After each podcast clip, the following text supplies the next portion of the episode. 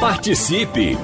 Rádio Jornal na internet. www.radiojornal.com.br Quando começa o debate, vamos já entrar nesse caso de família.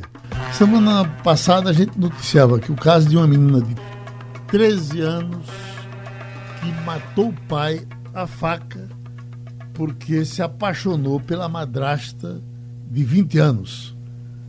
Isso aconteceu aí pelo interior de São Paulo, não sei por onde. Bom, é, aí um detalhe. Isso aí já é uma, uma coisa legal, de um casamento. A sobrinha teria casado com o tio e a justiça está entendendo que houve uma armação. O doutor João Bosco parece que tem, inclusive, mais informações sobre isso, porque ele já vem acompanhando isso pelo tribunal. Pois não, doutor Bosco. Bom dia, Geraldo. Bom dia, Paulo. Bom dia a todos os ouvintes. Bom dia nesse feriado aqui na cidade do Recife. É um tema extremamente importante, Geraldo, porque o que acontece hoje em dia, e com muita frequência, é fraude. Fraude nessas situações de pensão por morte. Então, você tem um parente que está muito doente e ele tem uma boa pensão, e aí, às vezes, simula-se um casamento, uma união estável, para fazer com que aquele parente perpetue essa pensão por morte. Nesse caso aqui, ele falou no, no, no, Paraná, mas eu tinha lido um caso que também está com, com o próprio mesmo ministro, é de uma juíza classista no Rio Grande do Sul. Ela casou com a sobrinha. Uhum. E quando ela, ah, quatro meses após isso, ela veio a óbito, faleceu. E aí o Tribunal de Contas foi que negou esse pagamento. Eu entendo que o Tribunal de Contas não poderia fazer isso, porque existia um casamento. Poderia até pedir a anulação desse casamento ou uma discussão sobre o casamento e não o Tribunal de Contas, mesmo existindo uma certidão de casamento, proibir é, o pagamento. E essa discussão foi proibido o casamento, essa discussão foi terminou em Brasília. O ministro Marco Aurélio, Marco Aurélio Melo autorizou ela a receber a pensão então ela passou a receber a pensão. Aí, como o processo lá se perpetua, uhum. tá certo? Lá dura uma eternidade, essa moça continua recebendo. Agora, o ministro vai botar para julgamento. E a tendência é que ela retorne a grana toda que ela recebeu. Ela recebeu a título de pensão por morte. Ela recebeu, agora, se descobriram que era uma fraude, que se descobriram que ela não vivia com a tia, uhum. se descobriram que foi uma simulação para que perpetuasse a pensão por morte, que existe essa fraude com muita frequência, é, é, é demais o volume de frequência, aí sim ela será obrigada a devolver o dinheiro. Então, essas situações, Geraldo, é do dia a dia nosso, acontece com muita frequência, o casamento de pessoas muito idosas com, com pessoa muito jovem, existem essas situações de parentes protegendo o patrimônio e até existe essa fraude de o filho arrumar para o pai ou para a mãe um marido ou um, uma companheira para que ele divida com essa pessoa a pensão por morte. Então existe fraude de todo tipo que a gente presencia no dia a dia. Doutor Perazzo? Bom dia, Geraldo. Bom dia, Bosco. Eu ainda vi um caso pior lá no escritório. E bote pior nisso. O sujeito chega, ele era da Paraíba ou era de Alagoas, uma mulher bonita, não. A mulher era, um, era uma paniquete fantástica de linda, sabe? Muito bonita a mulher que ele foi. E a conversa dele é que ele tinha uma tara por mulheres mais velhas. E ele casou com uma mulher bem mais velha do que ele. Eu comecei a achar estranho, porque o cara tava com uma paniquete do lado, mas disse que tinha uma tara por uma mulher bem mais velha. Me conta a história direito. E aí, à medida que ele foi me mostrando a documentação, ele casou com a mãe dele. Só que não era a mãe biológica, era a mãe de criação dele. Uhum. E essa mulher trabalhava no órgão, ou era INCRA, ou era Denox, era alguma coisa da Paraíba, ou de, ou de Alagoas, etc. E o pessoal de lá, o órgão é pequeno, pequenininho, disse, peraí, mas esse cara aqui é o filho de, de, de fulana, porra. É, passou aqui a vida toda trazendo a, a, criança aqui. Trazendo a criança aqui. E a gente conhece ele de, de criança aqui e tal. E ele deu entrada para receber 26 mil reais por mês. Mas ele não já era herdeiro natural dela pela, pela, por ser filho? Herdeiro dos bens, mas não da pensão por morte. Porque de repente ela não, tinha. Dos bens não era porque ele era filho de criação. Sim, mas aí tem aquela, aquela parentalidade Ele socioafetiva. teria que entrar com um processo É, para reconhecer a tem- maternidade tem- socioafetiva. Tem, tem jeito, tem jeito. O cara diz, olha, eu não sou filho. O filho de criação hoje existe uma tese de que ele é um filho socioafetivo. Então ele pode pedir uma declaração judicial para que ele seja equiparado aos filhos naturais. Porque é uma injustiça você ser criado como filho a vida inteira e chegar lá na frente você ser é, o empregado da casa, o cara que criava. Não, então existe essa tese e é muito forte, viu? Doutor Paulo, se eu, se, eu, se eu sou criado, registrado como filho, e- e- e- e- e quem me criou tem mais dois ou três, isso eu não passo automaticamente a, ser, a, a dividir Você, nesse caso, sim, porque Sim. você está registrado. registrado. O problema é que no interior, eu acho, que Não quase, eu acho que quase nenhuma cidade não deixava de ter a história do filho de criação. Lá, lá com meu bisavô tinha o filho de criação, que era o, o garoto que o filho do fazendeiro que dava para criar e crescia lá como se fosse irmão. Mas quando chegava na hora de dividir as- a herança, disse, epa, tu é de fora, tu é tu cri- foi criado aqui. Hoje não, hoje o cara entra com a, a- a- uma ação declaratória de, de parentalidade socioafetiva e consegue. Só que neste caso que eu estou falando, ele não estava atrás dos bens dela. Ele estava atrás da pensão. Ele casou com a própria mãe. Aí veja que- o grau de ousadia. Esse cara foi descoberto, lógico, mandaram para o Ministério Público, ele estava sendo processado por estelionato, né? Sim. É, todas as provas, e ele ainda foi lá no escritório dizendo: Olha, eu quero entrar com a apelação, porque eu perdi e eu quero dar entrada no tribunal para a gente ver se vira para eu poder ficar com a pensão por morte. Ou seja, as ideias de fraude que aparecem nos escritórios de advocacia são as mais absurdas que você possa imaginar. É algo de roteiro de filme de Hollywood. Geraldo, aproveitando o gancho, né, e essa discussão que, que foi apresentada pelo repórter lá de Brasília é somente que eu, que eu entendo, e eu só, só fechar aqui com relação a isso, que o Tribunal de Contas não tem competência para dizer se o casamento é válido ou inválido. O do judiciário tem, tanto é que o judiciário agora está decidindo. Agora, nessa questão da filiação socioafetiva, nós tivemos um processo no escritório, uma, uma menina da, da sua terra, lá de Pesqueira, a mãe eh, bebia muito, morreu, e a filhinha ficou abandonada, a avó não tinha condições de criar.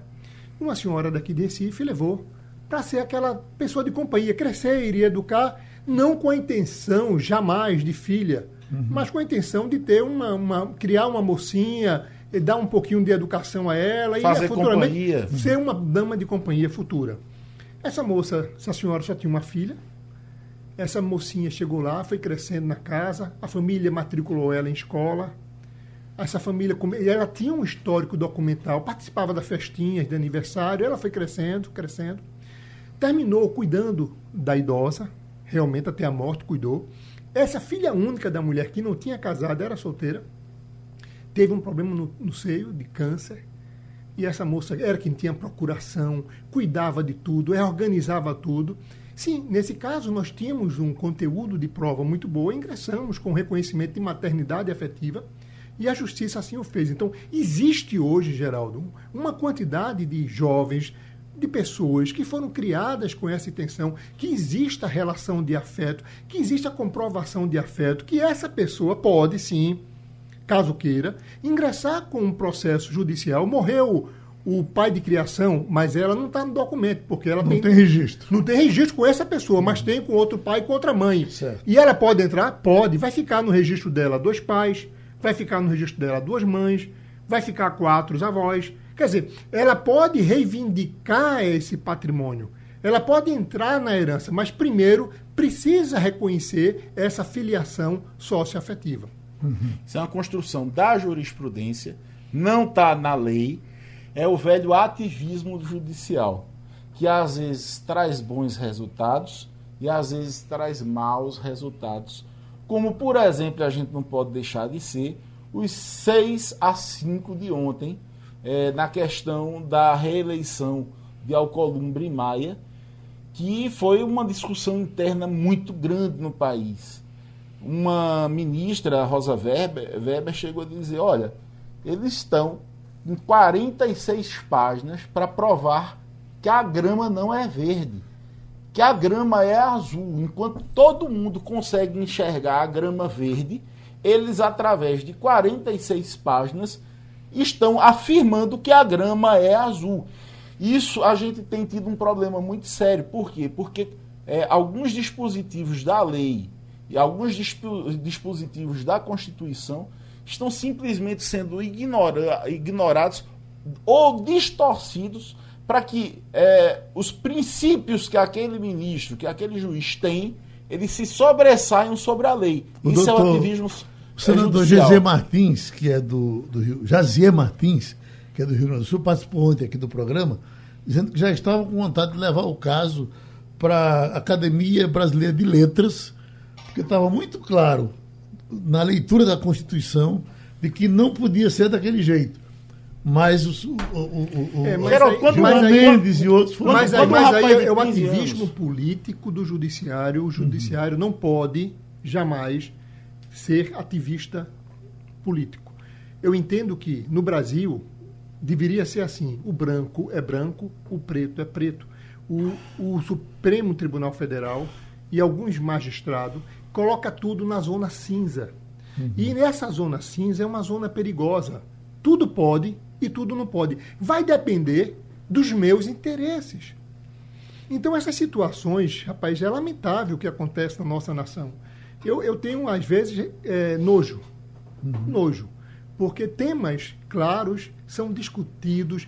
Você tenta transformar algo que não existe como se existisse e leva a crer isso. Então, eu entendo que essa insegurança jurídica, isso vai estar acontecendo lá em cima, mas ela também acontece aqui embaixo. Reflete, né, Bosco? Hein? Reflete. Reflete. Quando eu estava fazendo o mestrado em Portugal, eu estava fazendo um trabalho sobre eh, políticas públicas entre os ciganos de Portugal e os índios do Brasil, que aqui tem algumas políticas públicas de construção de casas, de fornecimento de remédios. Se aqui, em relação aos ciganos, que são um povo, é uma minoria, etc, etc. Não, aqui é o princípio da igualdade. Nós temos que ser iguais para todos. E eu, eu achei estranho no primeiro momento. No segundo momento, ah, falou-se sobre o casamento homossexual. Ele disse: os juízes aqui não casam ninguém é, através de jurisprudência. Por quê? Porque lá há, uma, é, é, há um ativismo legislativo muito forte. Aqui, como o Congresso não trabalha da maneira como nós queremos, nós, advogados, começamos a jogar teses boas e malucas, às vezes, e os juízes começam a crescer com essa história. Depois que cresceu tanto, o legislativo acaba colocando uma lei para consolidar aquilo. Agora, tá errado. Por quê? Porque a gente está fazendo do poder judiciário um poder de constituinte originário. A gente está fazendo ele é, interpretar, fazer interpretações de, por exemplo, que a, a, a homofobia é também racismo. Eu tenho minhas dúvidas sobre isso. Isso quem deveria legislar era o Congresso Nacional. O Congresso Nacional é que deveria dizer, olha, homofobia é, porque aí a gente tem um suporte de pessoas eleitas e não magistrados fazendo in- interpretações extensivas. Esse é o perigo. Doutor Marcos Alencar, vamos nós? Bom dia para todos. Prazer estar aqui com vocês. Na, na questão trabalhista, o que nós estamos falando aqui na questão familiar, o que é que o senhor nos diz quando chega na Justiça do Trabalho? Olha, de novidade essa semana, é, é, bem, na questão familiar que chega na Justiça do Trabalho, é, não só fraude, mas de verdade também, mas são casos inusitados, é de, por exemplo, um filho buscando vínculo de emprego com o pai e vice-versa, um irmão com outro, a esposa com o marido e vice-versa. Isso acontece. Porque não há, em muitos casos, uma definição aonde é que termina essa relação afetiva e onde é que começa uma relação de emprego. Quer dizer que uma mulher aí? pode, uma mulher pode acusar, ah, ah, por exemplo, o nosso Perazzo, que é um homem solteiro, a mulher passa lá, umas quatro ou cinco semanas e tal, e pode acusá-lo como, como patrão? Pode, desde que estejam presentes os requisitos do artigo 2 e 3 da CLT. Se ela conseguir provar de que recebia ordens, era pago um salário em favor dela, que ela cumpria atividades típicas de uma relação de emprego, sem dúvida que pode ser empregado. Não há nenhuma. A CLT não proíbe isso. Ô, Geraldo, já, eu já vi lá no escritório uma mulher que tentou colocar uma ação trabalhista e perdeu. Assim que ela perdeu, ela entrou imediatamente com uma ação declaratória de união estável. Ela disse: Olha, eu estava lá como alguma coisa, ou era como empregada ou era como esposa. E aí, como ela perdeu como empregada, entrou pedindo a união estável. Não sei o que é que deu, mas assim, ela não largou o osso. De alguma maneira, ela queria o vínculo. Uhum. Pode entrar, veja, essa questão é, da união estável você tem, a lei estabelece, como da mesma forma na Justiça do Trabalho, como o Marco bem alertou, os requisitos da lei, do artigo 2 e 3 Na união estável tem o artigo 1723. Necessita a mulher ou o homem que vive na estável provar a durabilidade, a, a, é que o, a, o casamento tem que ser durável, ele tem que ter publicidade, tem que ter o intuito de constituir família e ser entre pessoas. Então, olha, se eu consigo provar essa moça, provar que era pública essa relação, quando ela saía à rua, quando ela ia a uma festa, quando ela se apresentava à sociedade, as pessoas entendiam que ali era um marido e mulher. Se essa relação. Independe de morar junto. Independe de morar junto. Ela pode até morar em Caruaru, ele aqui em certo. Recife, mas quando eles saíam para um batizado, para um casamento, se apresentavam como marido e mulher. Então isso acontece muito, com muita frequência. Duradouro. O que é duradouro? A lei não estabeleceu a união estável tem que ter um ano, tem que ter dois anos? Não, a lei diz que é duradoura. E o que é duradouro? É você ter um, um tempo razoável, tá certo? Que você viva com essa pessoa, que você demonstra e vai atrás de documentos. Uh, documentos de um sócio de um clube, ou dependente do imposto de renda, ou uma conta conjunta, ou no mesmo endereço correspondência, ou endereços distintos, mas enfim, porteiro de edifício comprova isso. Então, esses requisitos a lei estabelece. Agora, faltou um desses requisitos, a lei não pode interpretar. E o que está acontecendo hoje em dia, já que entrou nessa questão, é a situação do homem casado ter uma amante e a justiça está reconhecendo as duas relações. Uhum. Então, hoje já existe a relação simultânea. Veja que a bigamia é proibido. Você ser casado duas vezes é proibido, mas quando tem uma união estável com, e a pessoa é casada e vive com a esposa, a justiça vem reconhecendo essa situação. Uhum. Nos últimos julgamentos, agora no Rio Grande do Sul, porque a esposa sabia que ele tinha essa pessoa, ela foi obrigada a dividir tudo que ele tinha construído com a esposa, porque no mesmo período ele vivia com a amante. Então, são situações, existem muitas mulheres e muitos homens hoje, atualmente, nessas vidas paralelas, que a mulher pensa que não tem direito a nada, o homem pensa que tem direito a nada, porque ele é casado. Não. A justiça, aqui em Pernambuco, o desembargador Jones Figueiredo, um, um ano atrás, deu uma decisão também nesse sentido. Quer dizer, a jurisprudência vem evoluindo, mas evolui, Geraldo e Paulo, em cima dos princípios. A Constituição brasileira apresentou os princípios. Sim. Então, muitas dessas. Mas não haveria uma pena para quem cometesse o crime de bigamia? Se é, veja bem, a, a pena é o, é o, crime você casar duas vezes, mas aí a união estável não é um casamento.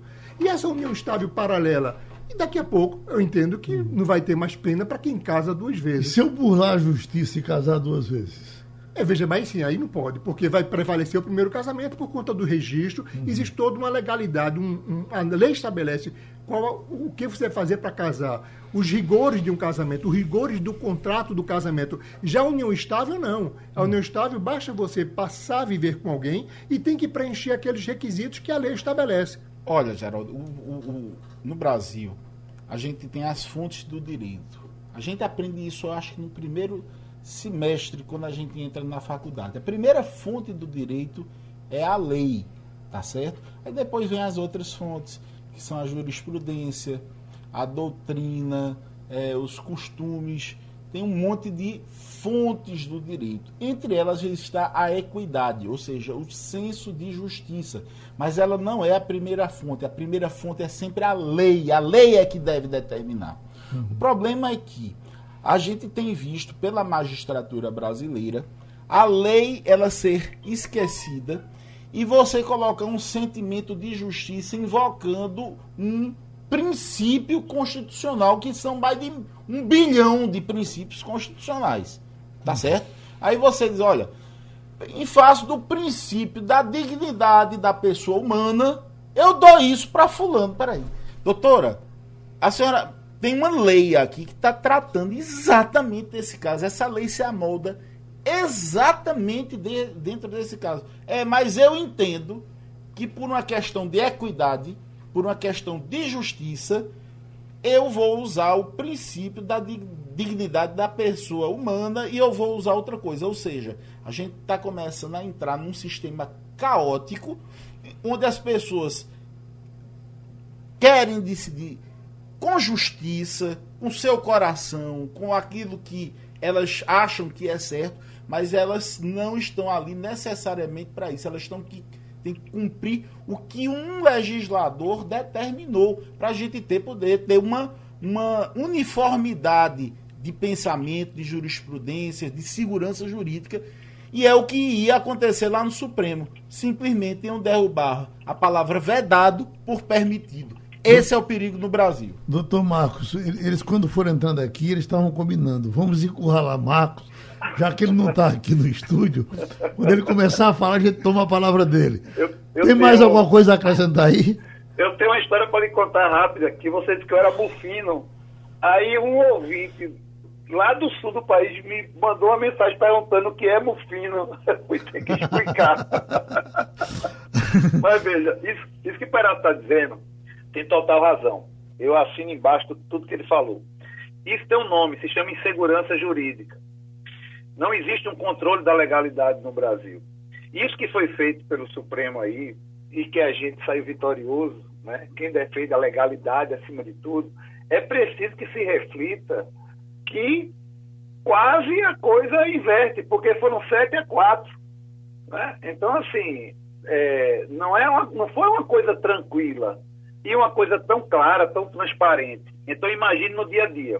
Trazendo um assunto novo, essa semana, o Tribunal Superior do Trabalho, através da sua quarta turma, praticamente revogou a súmula 244 do TST, do próprio TST. E o que é que essa súmula diz? Que uma gestante, no contrato de experiência, ela tem direito à estabilidade. E aí a quarta turma, essa súmula, eu bato contra ela desde 2012. E aí essa semana, a quarta turma do TST resolveu acordar e dizer que o Supremo já decidiu que contrato de experiência é improrrogável e que o caso da gestante só tem direito à estabilidade nas demissões sem justa causa. No caso de contrato por prazo determinado, que é o de experiência, essa estabilidade não funciona. Agora imagine, de 2012 até 2020, quantas empresas, quantos empregadores não pagaram essa estabilidade, que nunca esteve prevista em lei nenhuma, mas foi um entendimento trazido pelo Pleno do Tribunal Superior do Trabalho. É a materialização concreta do que Peraz acabou de dizer, busco também, na esfera trabalhista. Tem Jeane eh, perguntando ao doutor Perazzo, por favor, pergunta ao doutor Perazzo se quem paga o INSS com o valor do Bolsa Família de 5% tem direito à aposentadoria, pois eu fiquei sabendo que não tem direito e eu pago com Bolsa. Bom, eu nem sabia que pagava com Bolsa veja, Família. Não é, é a aposentadoria do Bolsa Família. É uma aposentadoria para pessoas é, de baixa renda que elas não trabalham externo, tá certo? Elas só têm tarefas domésticas e elas normalmente pagam esse valor com o, o, o, o dinheiro do Bolsa Família. É 5%. Elas podem se aposentar sim mas elas só podem se aposentar por idade, elas não podem se aposentar por tempo de contribuição. Ou seja, é, com essa nova regra constitucional, elas vão ter que ter o homem 65, como sempre foi, e a mulher vai ter que ter 62, é, a regra definitiva, e os 15 anos de contribuição com base em 5%. Agora, é só para quem é de baixa renda, ganha até dois salários mínimos, exerce atividades domésticas Ou seja, é uma forma dessas pessoas contribuírem, porque no fundo todas elas estavam indo para o amparo social e o governo resolveu colocar é, essas pessoas na contribuição, elas pagam um pouco, tem 13 terceiro salário, deixam pensão por morte, tem uma, uma certa garantia a mais do que aquela do que o amparo que não deixa pensão e não deixa décimo terceiro. Então, é bom ela continuar pagando. Olha, Gilberto está lhe fazendo uma pergunta aqui, não sei qual a intenção dele. Doutor Perazzo, responda se o escândalo é maior nas viúvas precoces ou nos precatórios. Não sei qual é a relação que ele está encontrando entre uma coisa e outra. Olha, também não entendi. Na viúva deve ser a questão da pensão por morte. Ah, deve ser isso, não sei. Não, acho que na, aquele, do, aquele exemplo que você deu do casamento é, praticamente inventado. Do, do...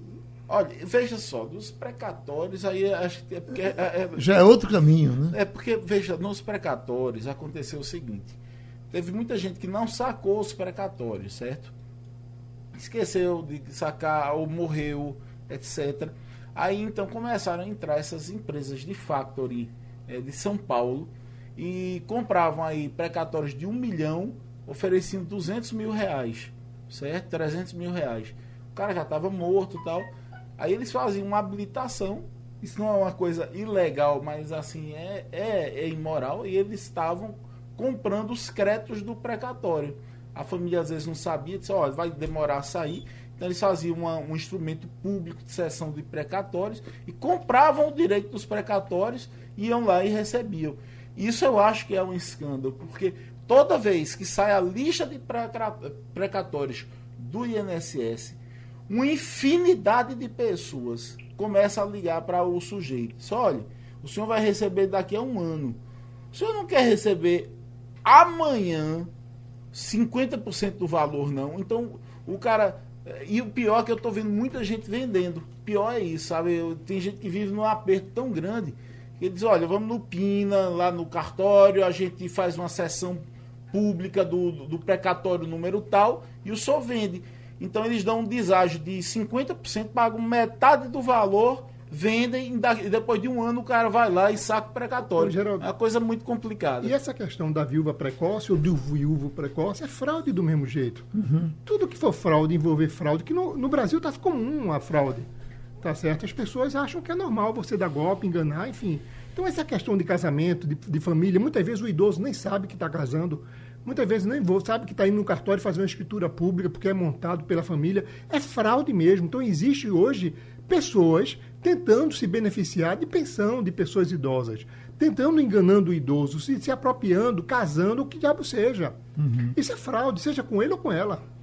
E, e, não, e não parte só do, da, das mulheres, não. O que, eu já, o que eu já vi de homem velho dizendo, olha, esse dinheiro vai voltar para o governo, como se o governo, é, se, se aquele dinheiro fosse dele. O que eu canso de dizer é o seguinte, olha, a sua poupança lá no INSS é formada de uma parte do seu dinheiro, uma parte dos empregadores, outra parte vem do, do, do, das contribuições sociais.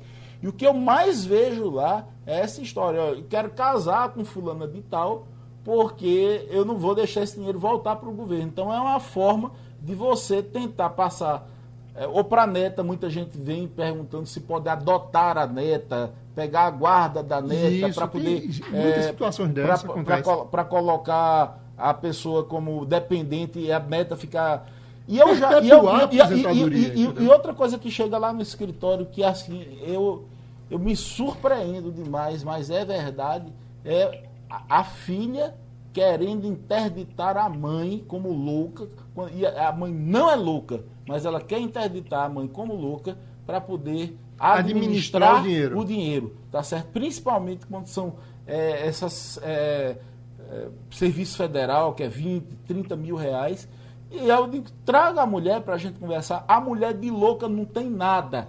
A mulher é uma mulher normal, às vezes tem uma crise histérica tal, mas a filha quer a fina força fazer com que uma ação filha de curatela. filho para poder conseguir a administração dos 26 mil reais. É, é muita coisa que acontece. Doutor Marcos Alencar, um feriado como o de hoje, que é um feriado meia boca, o doméstico tem direito a ele? Tem direito sim, Geraldo. Desde que ele esteja inserido o contrato de trabalho dele no município né, em que o feriado acontece. Uhum. É, e aí pode haver o trabalho desde que se pague é, a dobra. Há situações em que a concessão do feriado incorpora o contrato de trabalho. Vínculos de emprego muito antigos que foi feito um acerto prévio daquela empregada ou aquele empregado doméstico sempre ter aquele feriado. Por exemplo, o feriado de hoje é um bom exemplo. Né? Eu, vamos supor que o empregado ou a empregada seja é, da religião católica e que tenha por tradição subir o morro é, da Conceição. Então, não aceita é, que trabalhar naquele dia. E aí, aquele acerto verbal, tácito, ele incorpora o contrato de trabalho e o empregador não pode é, obrigá-lo. Complementando, Geraldo, essa história da fraude, eu acho que tem muita gente que está fraudando as coisas e não está acompanhando o momento que nós estamos vivendo, da inteligência artificial e do cruzamento de tantas informações. Eu trago aqui uma notícia da Polícia Federal através de um órgão chamado CGINT. Que órgão é esse? É Coordenação Geral de Inteligência Previdenciária e Trabalhista, da Secretaria Especial de Previdência e Trabalho. O que é que essa coordenação faz? Única e exclusivamente é reprimir crimes previdenciários e trabalhistas. E aí você veja, nessa semana foi descoberta uma fraude de 1,4 milhões em laudos médicos falsos para concessão de aposentadoria por invalidez na cidade de Teresina, no Piauí. Então, assim, é, 1,4 milhão para o nosso ouvinte, ele pode estar achando até um valor alto.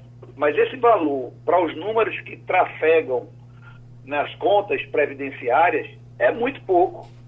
Entendeu? Agora, a prova é que o governo está muito bem estruturado e está se estruturando mais para que o cruzamento de informações não deixe tanta fraude impune como a gente assiste é, no nosso país. Olha, Luiz Carlos é de Boa Viagem, ele está lhe fazendo uma pergunta aqui pelo Interativo, dizendo o seguinte: sou crente, trabalho num escritório aqui em Boa Viagem e o meu patrão também é crente nem eu acredito em Nossa Senhora da Conceição, nem ele.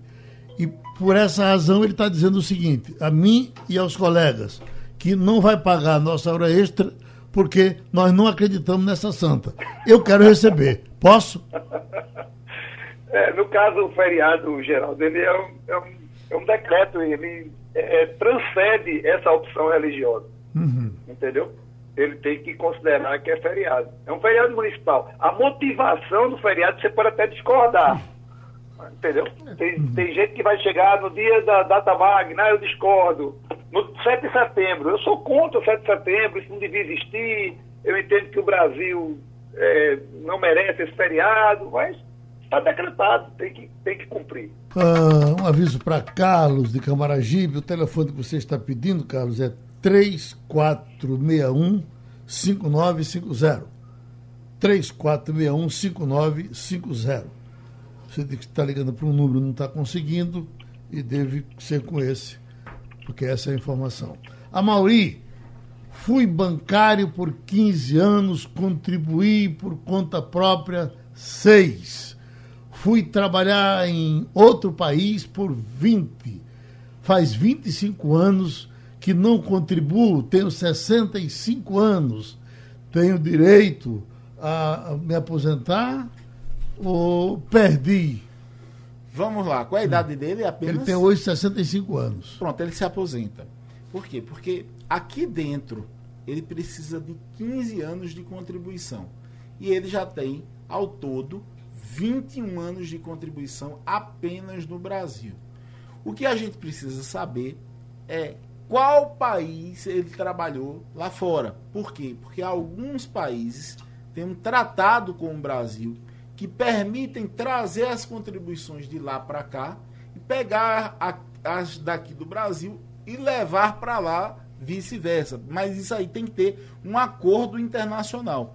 Então ele tem que descobrir que país aí, que país, não, o país ele sabe, ele vai ter que descobrir se, se esse país tem um acordo com o Brasil Se tiver, aí ele vai pegar uma CTC de lá, que é uma certidão de tempo de contribuição, trazer para cá, dar entrada no meu INSS, vai ser enviado para uma agência específica de São Paulo, que é a única que analisa no país, mas hoje em dia você pode dar entrada pelo meu INSS e aí tem ganhado sim, viu? A gente tem tido muitas causas é, de gente que trabalha no Japão, a coluna de brasileiros no Japão é, é altíssima, de, de, pessoas que trabalham em Portugal, estão tendo esse problema, é, administrativamente não conseguem, mas é, judicialmente conseguem.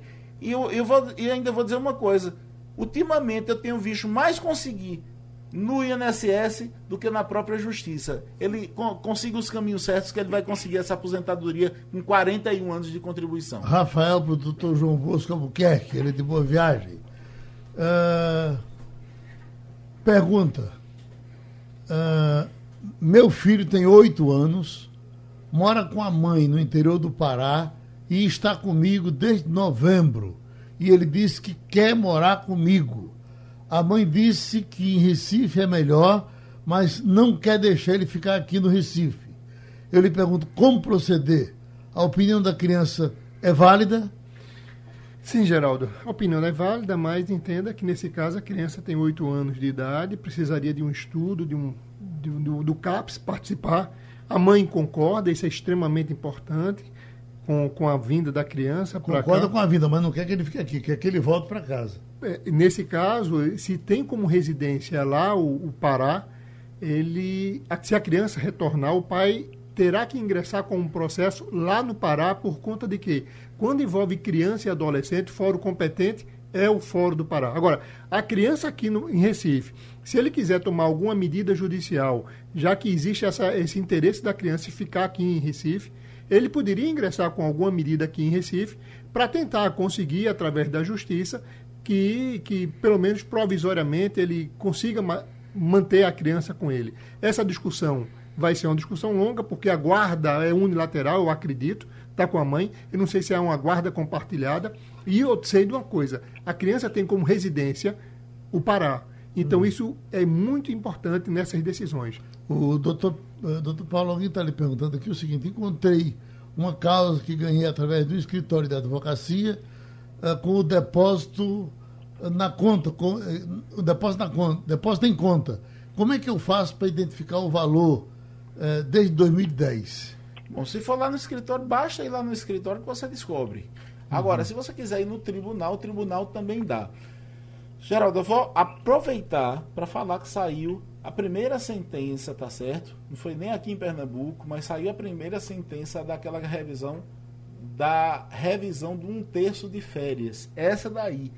Quem se aposentou nos últimos 10 anos e não entrar é porque não quer ganhar dinheiro. Vou explicar rapidamente. O Supremo decidiu o seguinte, ó. Nas férias tu ganha mil reais e mais trezentos né? Porque você ganha um terço a mais. Então você ganha os seus mil reais e ganha mais 300 reais do, do adicional do terço de férias. O Supremo decidiu que esses 300 reais aí incide contribuição previdenciária sobre esses 300 reais. E aí a Lei 8212 e 8213 diz o seguinte, que a contribuição previdenciária é devida em cima das verbas pagas as devidas e as creditadas. O que é verba devida? Por exemplo, eu coloco Geraldo Freire na justiça do trabalho para pegar um vínculo, mas Geraldo morre, vai embora do país, desaparece, dilapida os bens, ou seja, eu tenho uma, uma sentença com cálculos dizendo que Geraldo me deve 15 mil reais. Só que ele sumiu, eu fiquei sem poder fazer nada com aquela sentença porque apesar de eu ter o título, de eu ter os cálculos, o cara sumiu do meio do mundo. Dá para tirar dinheiro de, dessa pedra? Dá para espremer essa pedra e tirar leite? Dá. Por quê? Porque eram verbas devidas. Olha, a lei diz verbas pagas, devidas ou creditadas. Aí você vai pegar o seu processo trabalhista, por exemplo, vai dizer, olha, eu tenho essa verba aqui que é devida, nunca foi paga, mas é devida. E outro caso, se você nunca botou na justiça do trabalho, tá certo? você vai pegar a sua carteira de trabalho, tirar xerox dela inteira e mostrar quais foram os meses que você tirou férias. Então, a gente vai refazer o cálculo. Onde tinha mil, por exemplo, a gente vai trocar. A gente vai ter um programa, de, um software de computador. A gente vai trocar mil e botar mil e trezentos. Por quê? Porque o Supremo entendeu que os 300 do adicional de um terço de férias entra. Ou seja, todo mundo que trabalhou como empregado e recebeu férias pode pleitear que esse um terço de férias entre no, na média e aí tá dando uma pipocada para cima. Agora, isso aí só serve para quem se aposentou nos últimos 10 anos. Fiquem ligados nessa dica. Doutor Marcos, esse exemplo que o doutor Perazzo disse aí agora, botando meu nome na história, um, um camarada desse de internet pode pegar isso aí fazer uma seleção das palavras dele e jogar isso na rua, dizendo que eu cometi esse delito. A gente pode processá-lo? Pode, Geraldo. E, e Processar o doutor Perazzo. É porque ele está dando a ideia, né? esse risco existe e nosso ouvinte precisa saber da notícia que não é muito boa. Sim. Nós temos aqui na nossa região dizem os especialistas, um dos maiores centros de, de, de hackers do Brasil, por conta do nosso porto digital, da nossa cultura digital. É aqui no sul do país, salvo engano, Florianópolis. Eu tenho analisado muitas questões envolvendo a LGPD, que é a Lei Geral de Proteção de Dados. É uma lei que já está em vigor, mas pouca gente está acompanhando isso. E muitos ataques cibernéticos estão acontecendo é, no Brasil partindo daqui. Uhum. Lógico que eu não sou uma autoridade para dar dados específicos sobre isso. Eu estou passando o peixe como me venderam. Uhum. Mas esse risco existe. E o que é que a pessoa tem que fazer? Na hora que for chamado numa delegacia sobre essa acusação né, de perfis falsos, é levar o máximo de prova, ter a maior das boas vontades para explicar que não tem nada a ver com aquilo. Para você ter uma ideia, é, eu não tenho enormidade de cliente. E três clientes meus tiveram a, a conta do Instagram hackeada. Você tem o Instagram, né, que é um, um, aplicativo muito popular, você vai entrar no seu Instagram, quando vê o Instagram foi capturado. Não, você não consegue acesso. A pessoa entrou e trocou a senha. Dos três, dois conseguiram recuperar. E um ainda está em processo de recuperação. Porque já existe o especialista, que é o antídoto contra o hacker. Não sei qual a motivação dessa captura de Instagram, mas foram de contas comerciais, de empresas, não é uma conta de uma pessoa física. Mas isso está acontecendo e a tendência é aumentar. Nós tivemos esse mês, eu acho que foi esse mês ou foi no final de novembro, a parada durante uma semana do Superior Tribunal de Justiça. Né? Destruíram toda a plataforma do Superior Tribunal de Justiça, com a graça de Deus, os processos estavam preservados, estavam em nuvem e aí conseguiram restabelecer é, toda a plataforma. Criaram, ao meu ver, criaram outra, porque, a, porque ficou totalmente diferente o perfil. Eu notei alguma diferença, eu faço consulta. Então, se um órgão desse porte é atingido, é atacado, imagina quem somos nós de termos o nosso nome vinculado a crime cibernético. Essa Olha. realidade ela é muito presente. Guilherme de Prazeres pergunta ao doutor João Bosco. Uh, minha mulher me traiu e eu botei para fora de casa. Ela tem algum direito? Sim. Se é esposa ou companheira, sim. Uhum. Entenda, Geraldo, que a questão da traição é uma questão que ele vai ter que resolver entre eles, mas o patrimônio que foi originário daquela relação, a discussão dos alimentos, caso existam filhos, até ela venha pleitear alimentos, vai depender muito da, dessa situação. Se ele conseguir provar essa traição, então entenda essa quem é casado. No Brasil, hoje, o judiciário não está preocupado muito com a, com a traição. Antigamente, sim. Entrava-se no processo para buscar o culpado pelo fim da relação. Mas hoje em dia, o juiz não quer saber, quando na hora do divórcio, se você levou gaia ou não. Peço a palavra pela ordem. Vá, fale. Você não deixa eu falar? Não, termine. Ah, Termina. É porque, é porque é o seguinte, Bosco sempre coloca dessa maneira, como se a pessoa que tivesse dado aso ao fim do relacionamento saísse impune. Não é assim, não. Você pode colocar uma ação de danos morais contra a pessoa que lhe botou chifre. Geraldo, Que- vai que- entrar que- com ação de dano moral, Você pode- tudo. Você pode colocar uma ação, tá certo? De injúria, de, da- de difamação. Você pode pedir uma boa parte do patrimônio. Ou seja, essa pessoa que errou, ela não deve sair impune.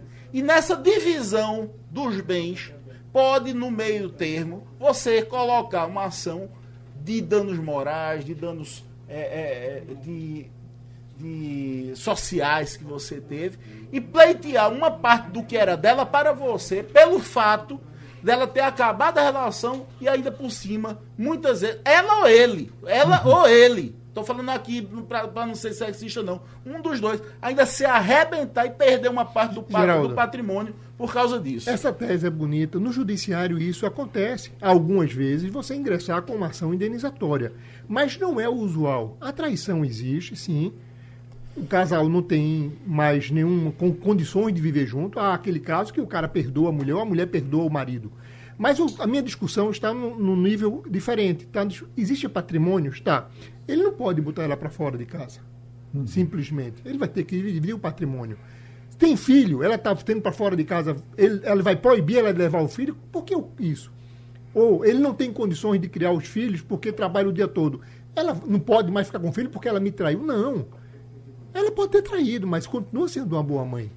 Então essa discussão, Geraldo, ela vai para o judiciário e cada caso é um caso. Se ele achar que deve entrar com uma ação indenizatória, porque foi divulgado, ela divulgava que ele era fraco na cama e que o pinto dele era pequeno, por dando aqui um exemplo, e isso levou ele a, a ser eh, na sociedade conhecido e e mal falado, sim, ele pode entrar com indenização. Agora, o questão de uma, de uma gaia, de uma traição, você pedir um dano de indenização, pedir que os bens dela fiquem retidos para ele. Paulo Perazzo, isso é sonho, meu É amigo. sonho não, o pessoal faz, ganha, e Senhor- tem que fazer mesmo, porque quem faz errado Doutor tem que Marcos ter Paulo, prejuízo. tás- cuidado, o cara não. não pode, o cara não pode Tás com síndrome o de cara, o cara não pode sair eh, aloprando por aí e, e- e ter que dividir tudo igual não. Aloprou, tem que perder alguma Doutor coisa. Marco vai, vai, vai defender quem nesse processo? Eu não entendo disso não, Geraldo. Aí os dois são entendedores.